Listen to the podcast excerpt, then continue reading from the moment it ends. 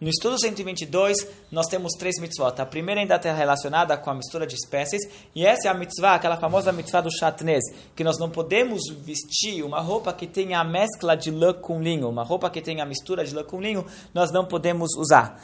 Se temos um terno de lã cujos botões foram costurados com linho, ou que o forro foi feito com linho, isso daqui já entra nessa proibição de xadrez e não se deve usar essa peça de roupa. É muito comum nas comunidades judaicas atuais que tenha um laboratório de chatnez. O laboratório de chatnez é um local onde trabalham pessoas que conhecem sobre é, tecidos, confecção de roupas, etc. E eles, quando alguém compra uma roupa nova, um terno novo, uma calça nova, dependendo de que tipo de roupa você está comprando, você leva para o laboratório e eles analisam aquela roupa para ver se tem chatnez.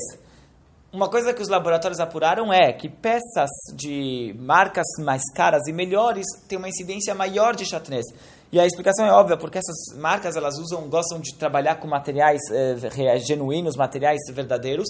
Então, pode acabar tendo que uma roupa de lã vai ter um, um fio de linho ou coisa do gênero. Já roupas de, mar, de, marcas mais baratas, por mais que eles trabalham com tecidos genuínos, mas quando eles fazem um, uma costura ou coisa do gênero, eles vão usar uma, uma, linha sintética e por isso você vai acabar tendo uma incidência menor de chatnez, apesar que ainda assim pode sim ter.